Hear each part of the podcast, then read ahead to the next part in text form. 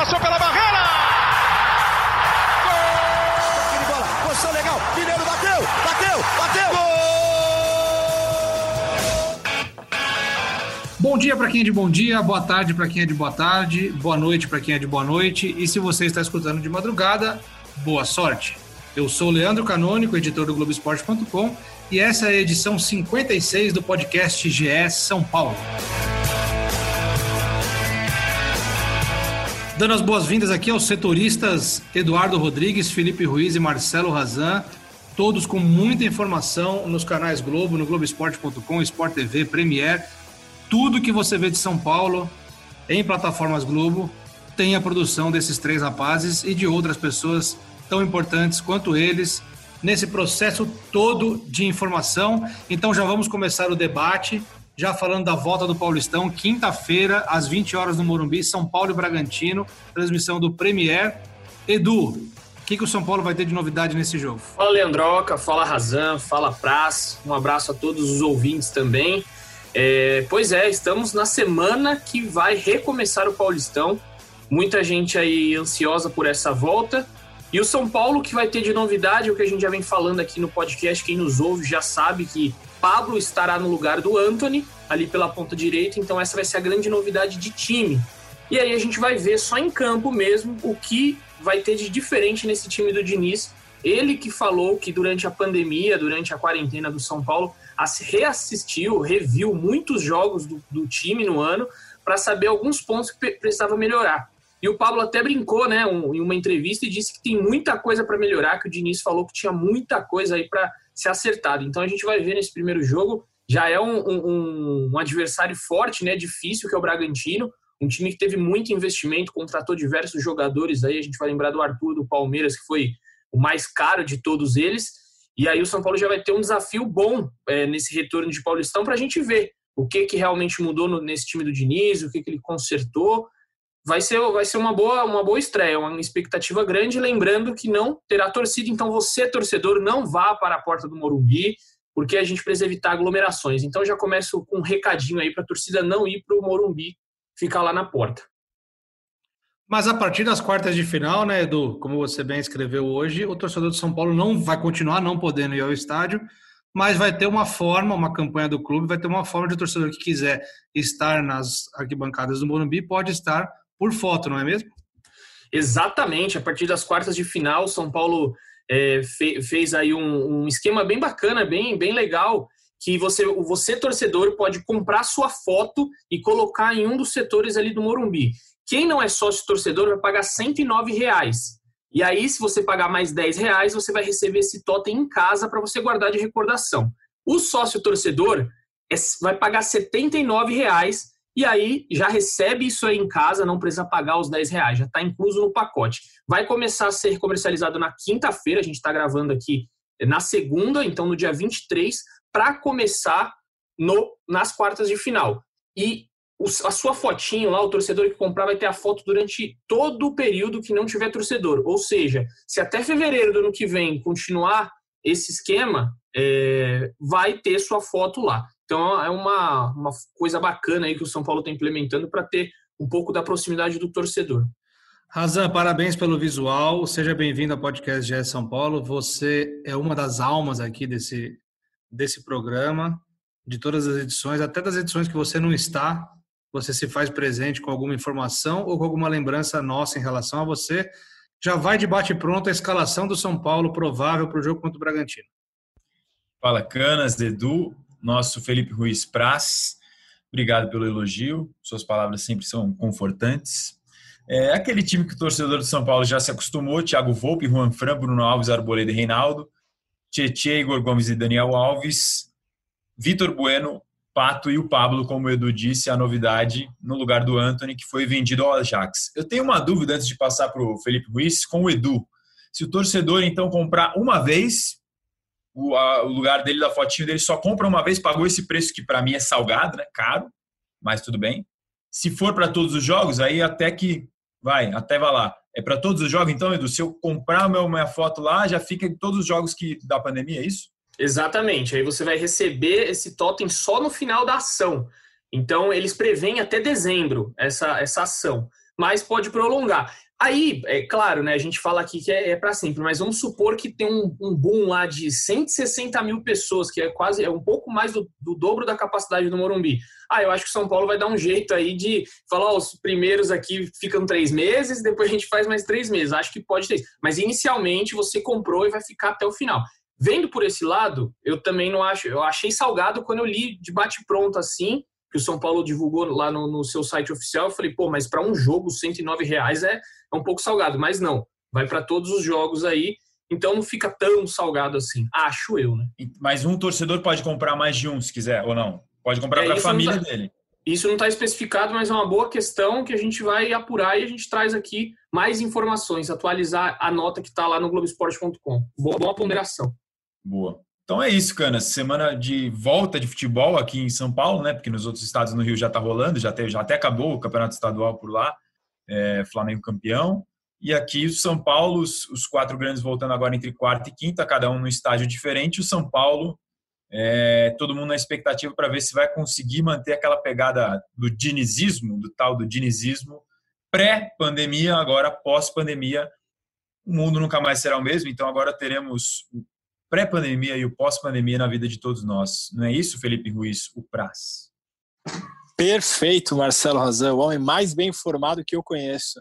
É, algumas, algumas curiosidades, o Diniz ele não, não conseguiu fazer a pré-temporada, intertemporada no caso, esperada, que era os 30 dias, né? O São Paulo fez algo em torno de 20 dias de, de intertemporada aí, com uma semana lá em Cutia, né? O São Paulo fez dois coletivos que, que tem aquele placar para a gente passar que o torcedor gosta, né? É, um deles foi vencido por 2 a 1 um pelo time titular. Bruno Alves e Igor Gomes fizeram os gols e o Paulinho Boia, que foi inscrito mais para frente, a gente vai falar um pouquinho dele, foi inscrito no Paulistão, fez o outro. E o outro, o outro coletivo que foi um pouco antes ainda, no dia 12 de julho lá atrás, foi 2 a 2 com dois gols do Vitor Bueno para o time titular e Hernanes e Brenner fizeram para o time reserva. É, eu acho que essa semana de treinos, eu lá em Cutia, eu conversei com algumas pessoas do, do São Paulo e eles destacaram o quão importante foi é, para os jogadores se reaproximarem, a diretoria que tem um, tem um problema de atraso de salários ali, conseguiu conversar é, mais perto com todo, com todo mundo ali, então meio que o São Paulo arrumou a casa, entre aspas, aí, para essa, essa retomada do Paulistão e, e acho que pode ser apontado por muitos aí como um dos favoritos. São Paulo antes, antes da parada jogava um futebol, um bom futebol, junto com o Palmeiras talvez os, os dois melhores times do, do campeonato, né? São Paulo que já está garantido no mata-mata do, do Paulistão, né? Só tem esses dois últimos jogos contra o Bragantino e Guarani. Contra o Guarani na Vila Belmiro, jogo meio maluco, o torcedor não vai entender muito bem, mas é porque a cidade de Campinas não pode receber jogos, o mando é do Guarani, para não ter inversão de mando com uma partida aqui em São Paulo, o Guarani vai mandar lá em Santos, assim como o próprio Santos vai enfrentar o Novo Horizontino na Arena Corinthians. É para dar nó na cabeça de qualquer um mesmo, mas é isso aí, é o cenário pandemia. Eu queria saber do Edu, também confirmar uma outra informação. O São Paulo vai se concentrar em Cutia a partir de quarta-feira, volta a se concentrar em Cutia, porque, para quem não sabe, São Paulo estava concentrado em Cutia uma semana, todo dia lá, voltou para Barra Funda, folgou na quinta, treinou sexta e sábado, folgou domingo, voltou a trabalhar nesta segunda. E agora, qual que é a agenda, Edu?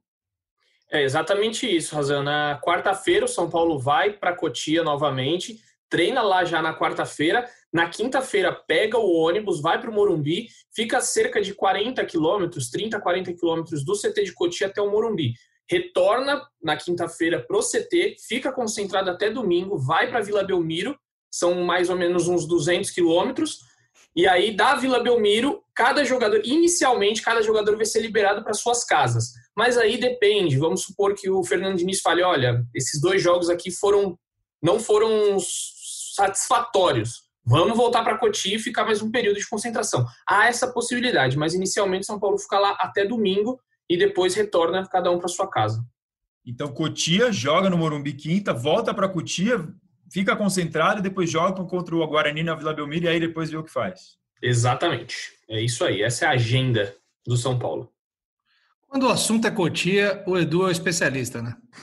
É, Cotia conheço bem. Inclusive, descobri esses dias, o Alexandre Pássaro deu uma entrevista esses dias e falou que Juan Fran está morando aqui em Cotia. Tem residência aqui, então o Juan Fran é meu vizinho agora. É tranquilinho para ele ir pro CT da Barra Funda, né? Ah, dependendo do, do horário, é bem tranquilo. Dependendo do horário, ele faz em 25, 30 minutos pegando aqui o, o rodoanel. Mas se for um horário de pico aí, meu amigo, o espanhol vai, vai, vai querer voltar para Espanha, não vai querer ficar aqui não. O Edu falou que vai dar um bom dia tricolor, vai dar um bom dia tricolor para ele e vai ensinar o melhor caminho. Exatamente. O Juan foi personagem do São Paulo numa série, não é isso, Edu? Exatamente, o Juan foi, fez uma, uma série aí de bem, bem bacana que o São Paulo fez, de mostrar um pouco o Juan Fran, a, intimidade do Juan Fran ali. Então, uma série, uma série bacana que o, que o São Paulo está fazendo, fez três capítulos, bem bacana. Imagina quando ganhar um título. Razan, vamos lá, sem polêmica. a lista do Paulistão tem novidade, né? Paulinho Boia, novidade na lista do Paulistão. E por que o Paulinho Boia e não o Gonzalo Carneiro? É, o Paulinho Boia entrou no lugar do Anthony, né? A vaga ficou vazia depois da venda do Anthony. Paulinho Boia entrou no lugar dele. O Gonzalo Carneiro deve entrar nas quartas de final, quando o São Paulo vai poder fazer quatro trocas. É, não daria para fazer isso agora, ele teria que escolher ou um ou outro. Então escolheu o Paulinho Boia para esses dois jogos, finais da primeira fase de grupos. E aí nas quartas de finais pode fazer quatro trocas. Provavelmente vai entrar o Gonzalo Carneiro. São Paulo não contratou nenhum novo jogador para 2020. Aliás, é o único time da Série A que, que não contratou novos reforços para 2020. Os três contratados, Thiago Volpe, Igor Vinícius e Vitor Bueno, já estavam no elenco como emprestados e só viraram contratados definitivos todos os outros 19 clubes da Série A fizeram pelo menos uma contratação. Fizeram mais do que isso, mas fizeram pelo menos uma nova contratação, uma cara nova chegando. As caras novas do São Paulo são só as velhas conhecidas já do Paulinho Boia, que é da base, saiu emprestado, estava afastado, agora reintegrado. Gonzalo Carneiro, problema do doping, cumpriu a pena, reintegrado. Então, essa é a situação. Não tem grandes novidades para a torcida do São Paulo em relação ao elenco. Acho que até é uma boa novidade não ter novidades nesse sentido, porque significa que a base foi mantida. E quem vocês acham, Razan, Praze Edu, que pode sair dessa lista para a entrada, por exemplo, do Gonzalo Carneiro nas quartas de final? Quem são os jogadores aí que estão na berlinda para sair dessa lista?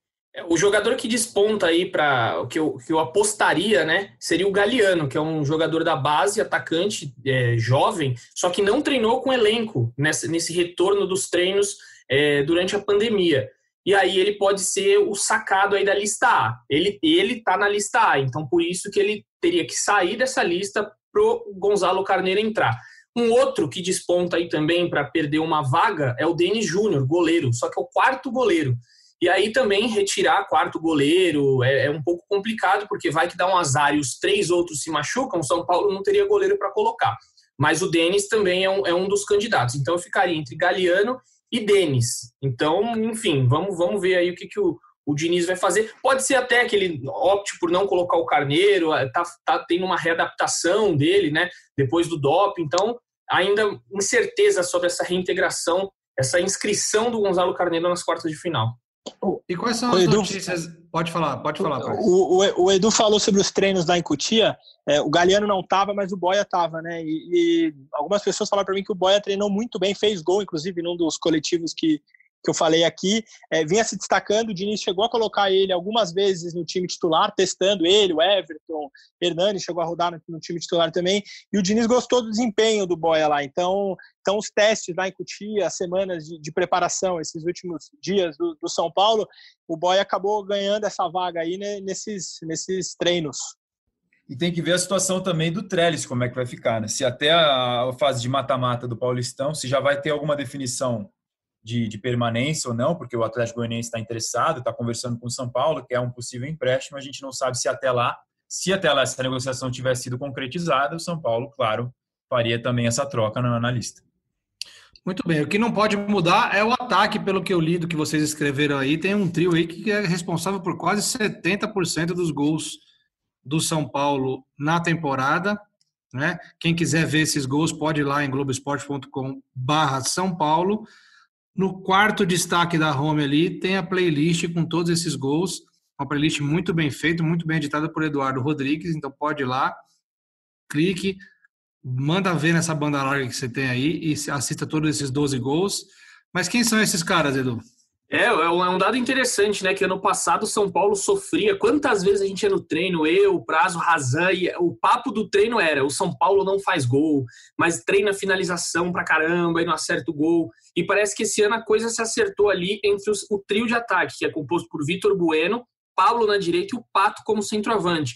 Um levantamento que a gente fez aí que dos 18 gols que o São Paulo fez no ano, 12 tiveram participação desse trio. O, o, o Vitor Bueno ali como maior assistente, deu quatro assistências para gol. O Pato, maior artilheiro, deu três, é, fez quatro gols. E o Pablo, uma mescla aí, fez três gols, deu duas assistências. Então, assim, é, o time tem muita. Tá, esse trio de ataque aí tá entrosado, pelo menos estava até a parada por conta da pandemia. E eu acho que é um, é um trio muito interessante, de qualidade, é, e quase 70% dos gols é um número bem expressivo para esse trio. Detalhe curioso, hein, Edu? Você falou que eles são responsáveis por, por 12 gols. O Daniel Alves tem 4, né? Ele é o artilheiro de São Paulo no Paulistão com 4. 5. Com 5? Cinco, com cinco, porque tem um, tem um na Libertadores. Você falou certo. 4 no Paulista, 1 na Libertadores. Então sobrou um gol só. Então, se você pegar os três do ataque mais o Daniel Alves, eles são responsáveis por 17 gols. Sobrou um gol, só que eu não vou lembrar de cabeça agora aqui, mas sobrou um gol que não foi, não, não foi marcado por um desses quatro jogadores aí. Arboleda, é. não? É, teve o gol do Arboleda, exatamente. É isso, teve... perfeito. Arboleda lá em Araraquara, né? No, é. Na vitória de 2 a 1 um contra a Ferroviária, perfeito. E aí tem um gol que até uma, uma, algumas pessoas, um torcedor aqui me, me falou: ah, mas e o gol do Hernanes contra a Ferroviária que vocês estavam lá também? É, não teve passe, mas assim, o passe foi lá atrás, depois o Hernanes pega a bola, ele dá um drible, ele dá outro drible e depois chuta. Então não foi um passe direto para gol, não foi um passe que uma assistência, ó, faz o gol, não. O Hernanes fez a jogada inteira sozinho ali. Então alguns, cornet, alguns corneteiros aí falaram: ah, o gol do Hernanes tinha que entrar também. Eu não considerei como uma assistência direta para gol, mas alguns podem considerar ah, o, o Vitor Bueno deu passe ali. Mas não foi bem assim, né? O Hernanes fez a jogada sozinho. É, e é o conceito de, de assistência de cada um. Por exemplo, tem galera que zoa. É, tipo, o cara deu um passe pro Messi lá no meio de campo, o Messi driblou 3, 4 e é. faz o gol. falar, assistência do, sei lá, do Chave, no gols deles antigos, assim, o pessoal brinca falando isso. Mas eu acho que, na minha visão, assistência é o passe que, que clareia pro cara que faz o gol marcar, né? Mas aí realmente vai de cada um. Tem alguns que falam, é o último passe antes da finalização, e outros que, que enxergam dessa forma. Concordo contigo, Edu. Estamos juntos, né? Valeu, obrigado. Um soquinho aqui da online. E Razan, e Razan, nessa segunda-feira a Comembol definiu a tabela da volta da Libertadores. O Edu levantou a mão, pode falar antes. Não, só antes de mudar totalmente o assunto do Paulistão, só queria um, dado legal aqui que o nosso amigo Alexandre Gisbrecht, que sempre está aqui com a gente, o Alexandre é, tem uns dados bem interessantes aí do São Paulo, a gente sempre cita ele aqui, e ele mandou um áudio para a gente para falar que vai ser a segunda maior, o segundo maior tempo de inatividade do São Paulo na história. Então aí, Totti, solta o áudio aí do Alê, porque é bem interessante esse dado. Vamos ouvir. Fala galera do podcast GE São Paulo, fala ouvintes. É, quando São Paulo entrar em campo agora, quinta-feira, vai ser a primeira vez nos últimos 131 dias. Esse intervalo já é o segundo maior da história do clube, né, tendo sido superado apenas pelo período entre março de 1935 e janeiro de 1936, quando o São Paulo se fundiu com o Clube de Regatas Tietê e teve que ser refundado em dezembro de 35. Foram 307 dias sem nenhum jogo do tricolor. Até duas semanas atrás, o segundo maior período de inatividade do time tinha sido em 1932, quando não houve jogos entre o início de julho e o fim de outubro por causa da Revolução Constitucionalista. É, nesses dois intervalos, o São Paulo se despediu da torcida com uma vitória e reencontrou com outra vitória. Dessa vez a despedida já foi sem torcida, né, mas com uma vitória. É, a volta também vai ser sem torcida. Como será que vai ser? Obrigado, Alê, sempre colaborando com o GE São Paulo um grande historiador do São Paulo. Obrigado pela participação. Razan, agora Libertadores. Eu ia chamar o Edu para falar de Libertadores porque ele ele foi no guarda-roupa dele, ele sabia que a gente ia falar de Libertadores, ele foi no guarda-roupa dele e pegou um casaco, tá uns 40 graus em Cotia. Ele pegou um casaco e um gorro lá de Juliaca, do Peru, que ele comprou lá na viagem, só para a gente falar de Libertadores. Mas como você mandou o e-mail hoje com a notícia, no Globoesporte.com. A palavra é tua. Fala sobre essa volta da Libertadores e quais as datas do São Paulo aí na, no restante da temporada. Libertadores! É a vinhetinha da Liberta, né? Tá ligado? Tem que ter mudança de clima. Ma maravilhoso, gostei, gostei. O homem, faz a, o homem faz a própria vinheta, não é fraco, não. é aquela vinheta raiz do Globo Esporte da época do Thiago Leifert. Era muito Vi... boa. Agenda do, agenda do tricolor paulista, faltam quatro jogos, né? Fase de grupos. Vamos aos dias e os horários. Dia 17 de setembro, São Paulo e River Plate, às 7 da noite, horário de Brasília, todos. Dia 22 de setembro, LDU e São Paulo, 9 e meia da noite. Dia 30 de setembro, River Plate e São Paulo, 9 e meia da noite, aí lá na Argentina. E para fechar a sexta rodada e última da fase de grupos, dia 20 de outubro, São Paulo e Binacional, 9 e meia da noite. São Paulo que perdeu lá na altitude de Juliaca de virada, né? O Edu viu de perto, pode até dar mais detalhes para quem não se recorda.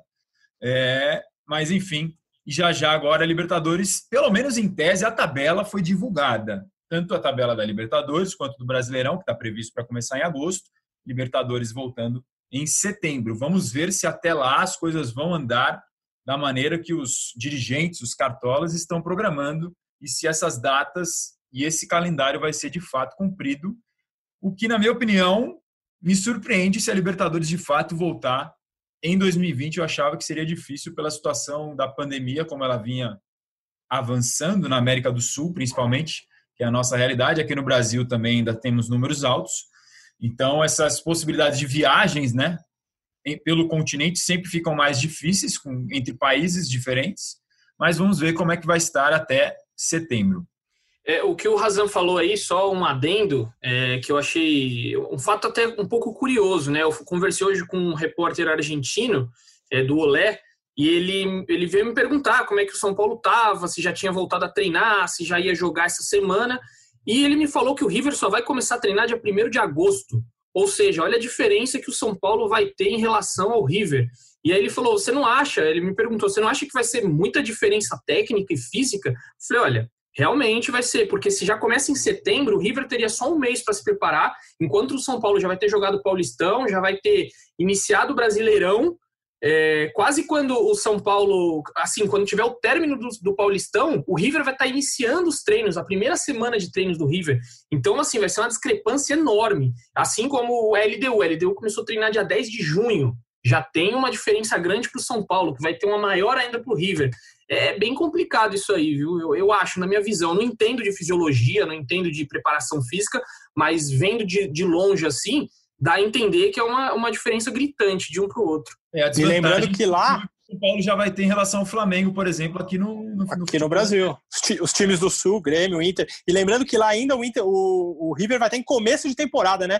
Porque o calendário lá é diferente do brasileiro então, o River vai estar naquele processo de retomada, começo de temporada. Acho que, sem dúvida nenhuma, realmente o São Paulo pode, pode levar uma certa vantagem aí nesse, nesse quesito físico. É, vai desequilibrar. Agora, o Edu falou primeiro de agosto, a data do River, é isso? Então, é exatamente um mês depois do São Paulo. São Paulo voltou dia 1 de julho. Um mês depois, o River vai começar a voltar a treinar, sendo que o São Paulo ainda fez antes aquela primeira semana de testes clínicos, físicos e fisiológicos então, uma semana antes do dia 1 de julho começou esses testes, e aí sim, depois de fato, começou os treinamentos. Então, é uma vantagem muito considerável, sendo que os preparadores físicos e os fisiologistas com quem a gente conversou durante a pandemia sempre falaram que era necessário, no mínimo, um mês de treinamento para recuperar esses, três, esses mais de 100 dias de paralisação se a gente lembrar, né, Raza, da entrevista do Diniz que ele, que ele deu pra gente, ele estava muito incomodado com o fato de outros times brasileiros estarem treinando há um mês, praticamente. Flamengo, os times do Sul, Grêmio, Inter, é, vários times do Brasil aí, a gente pode citar uns 4, 5, se eu não me engano, os de Minas também, não lá atrás, mas antes dos paulistas. Então, isso estava incomodando muito o, o, São Paulo como um todo ali, como clube, e o Diniz externou isso pra gente na, na entrevista que ele deu. São Paulo batia o pé e não abria mão de um mês de, de, preparação. Acabou não dando, virou 20 dias, né? Acabou, acabou tendo 20 dias. Mas acho que isso vai ser uma discrepância que a gente vai sentir nas primeiras rodadas. Ali, o Brasileirão vai começar dia 8 e 9 de agosto. Com certeza, nas primeiras rodadas, a gente vai ver um desequilíbrio físico ali entre os times, né? É, eu não ouvi a opinião do Fernandini sobre as voltas, as datas da, da volta da Libertadores e essa discrepância que o Edu relatou aí, que é importante. Mas mesmo sem tê-lo ouvido, tenho certeza que ele discorda dessa desvantagem esportiva que o River vai ter, porque você não quer para os outros o que você também não pensa para si. Então, se o São Paulo não queria desvantagem no futebol nacional, também não vai querer que o River tenha desvantagem no, no continente aqui na Libertadores. Muito bom. Eu fiquei até meio calado aqui, porque foi um show de informação dessa, dessa experiente galera que fala sobre tudo. E agora o assunto é Fasson, Lucas Fasson, que tinha solicitado rescisão unilateral do São Paulo, né? Porque tinha interesse do Barcelona, né? Vocês noticiaram isso no Globoesporte.com. E agora o Barcelona foi notificado pelo São Paulo, Barcelona que recém negociou com o São Paulo Gustavo Maia. O Barcelona foi notificado pelo São Paulo e respondeu, né, Raza? Respondeu na última sexta-feira, é, dizendo que o jogador tinha sido oferecido como, entre aspas, livre, ou seja, como sem contrato. E aí, quando o Barcelona, na resposta ao São Paulo e documentado, disse que, quando soube que ele tinha contrato vigente, descartou a contratação e informou o São Paulo que, se de fato for negociar e tiver interesse no futuro, vai tratar diretamente com o São Paulo. É, ainda assim, a informação que a gente tem é que o Barcelona está de olho mesmo nele, mas não seria uma contratação para o time A, seria se fosse, no caso de haver uma negociação para o Barcelona B. E agora a gente vai ver como é que esse assunto vai se desdobrar. O sub-20 do São Paulo estava para voltar a treinar, não sei se já voltou, mas estava para voltar. E a informação é de que o Lucas Fasson estava convocado, inclusive, para voltar aos treinos com o sub-20. Vamos ver como se darão os próximos capítulos desse caso. Para quem não lembra, o Fasson entrou na entrou não entrou na justiça, na verdade ele notificou o São Paulo com um pedido de rescisão unilateral do contrato porque cumpriu três anos do vínculo dele, que tem quatro, alegando que assinou esse vínculo com menos de 18 anos e que a FIFA só reconhece os três primeiros anos do contrato, é, mas a CBF, a legislação nacional, como São Paulo se vê respaldado, permitem cinco anos de contrato e até advogados com quem o Leonardo Lourenço, nosso colega setorista aqui do São Paulo, conversou, dizem que o São Paulo está bem protegido nessa questão. Muito bom, Razan. Caminhando para o final aqui da nossa edição 56 do podcast GE São Paulo, o, a diretoria começou a pagar parte dos salários atrasados, mas tem aí também uma negociação para manter por mais tempo a redução salarial, né? Tem. Começou a pagar a parte do, dos salários atrasados, começou na última sexta-feira, pagou uma parte dos jogadores, continua pagando nesta segunda-feira. Por quê? Porque entrou a grana da venda, uma parte né, da grana da venda do Anthony, do Ajax, como o Edu tem informação também confirmada sobre isso. Então, é aquele respiro financeiro que São Paulo tanto esperava, rezava para cair logo na conta, caiu o dinheiro que vai aliviar bastante essa crise financeira, pelo menos uma parte dela. O Gustavo Maia foi vendido também, como você já falou, mas a grana ainda não entrou. A do Anthony é um valor maior e a maior parcela entra agora. Então, São Paulo começou a pagar os salários atrasados e está numa negociação bem avançada, na, na, na, visão de gente do clube, bem próxima de ser fechada. Eu conversei com pessoas ligadas a jogadores que também apontam para essa direção, para no, um novo corte, agora consensual, agora com acordo, porque aquele primeiro corte de 50% na CLT não teve um acordo formal. Então, em tese, configurava uma dívida do São Paulo com os jogadores. Agora não. Uma conversa com um acordo consensual para um corte de 25% de agora em diante, daqui para frente. E essa conversa, essa negociação foi costurada principalmente lá em Cutia, como o Felipe Ruiz e o Edu falaram, esse período de concentração ajudou também nisso. O ambiente estava bom pelo que a gente via nas fotos e nas imagens e também serviu para a convivência diária dos dirigentes e jogadores afinarem o que estava de diferente, um lado querendo A, outro lado querendo B, todo mundo convivendo todo dia, concentrado, ajudou no entendimento e agora essa negociação está bem mais encaminhada, ou seja, na semana da volta do Paulistão, o São Paulo vê os problemas que já foram muito maiores lá no meio, barra começo da pandemia, praticamente já diminuindo bastante. Não acabaram. A crise financeira continua forte, é, mas pelo menos agora tem uma proximidade maior entre o que o elenco e a diretoria querem em relação aos salários. E, e rapidinho, só para não perder o gancho do salário do Raza, e ver os rivais passando apuros, né? O Santos vê jogadores entrando na justiça, o Everson entrou, o Sacha entrou, devem conseguir é, o desligamento. Corinthians com três meses de salário atrasado, o Andrés prometeu que está é, um mês antes do clássico. Então, enquanto São Paulo conseguiu pelo menos gerir ali é, esse problema, ele vê os rivais aqui com esse problema num, num, num grau maior aí, né? É, os jogadores é, estavam insatisfeitos em junho, uma parte relatou nem receber zero e outros, uma parte também relatou receber o equivalente a 20%. Agora, com esse dinheiro do Antônio, São Paulo quita esses meses de junho e julho mas as imagens continuam congeladas desde lá de março, né? Então tem esse problema. Direito de imagem, a maior parte do que os jogadores, alguns jogadores, não todos, recebem direito de imagem. E agora essa questão do corte daqui para frente, 25%.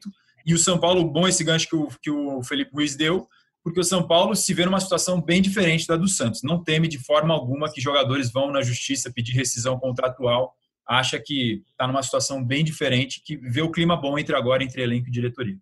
Rapidamente, só pegar o gancho do Razan, você que vai estar nos ouvindo a partir dessa terça-feira de manhã, no Globoesporte.com tem uma matéria que detalha exatamente esse bom ambiente que o São Paulo está tentando fazer para buscar o título do Paulista. Então tá pagando salário, foi para Cotia, vai novamente, como a gente falou aqui no início do podcast. Então a gente explica detalhadamente como que esse ambiente, é, essa, uma, podemos dizer, uma bolha que o São Paulo está criando para que os jogadores não vivam um momento turbulento no clube.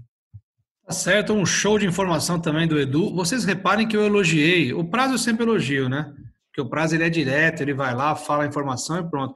Mas eu elogiei vocês porque eu fui muito criticado por ter na semana passada, né, sido um pouco ranzinza com vocês, tal. Eu fui criticado e eu venho aqui me redimir e elogiar vocês, mesmo que vocês não mereçam. É, Mas lá, e, ele, como é que ele termina, né? Mesmo que você não A gente também te ama, Lele. A gente também te ama. Só para só encerrar aqui antes do oh, de hoje, Praz, su, o seu palpite para São Paulo 2, Bragantino 0. Ótimo. Muito bom.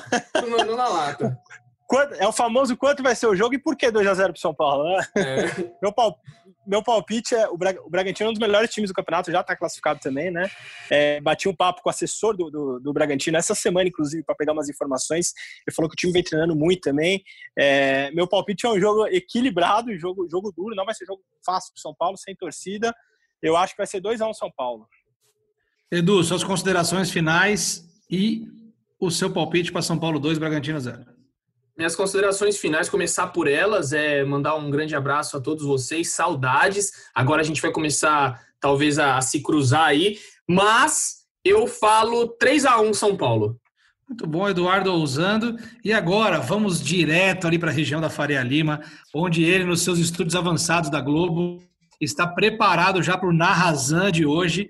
O Narrazan de hoje é o último gol do São Paulo na temporada antes da paralisação por conta da pandemia o gol do Pablo na vitória por 2 a 1 um dos gols do Pablo, né? O gol da virada, na vitória por 2 a 1 sobre o Santos. Razan, é com você, o microfone é teu. Antony tá na entrada da área, cruzamento. Reinaldo de cabeça, o toque para o meio. Bola passou na boca do gol. Pato reaproveitou o cruzamento novamente. Pablo!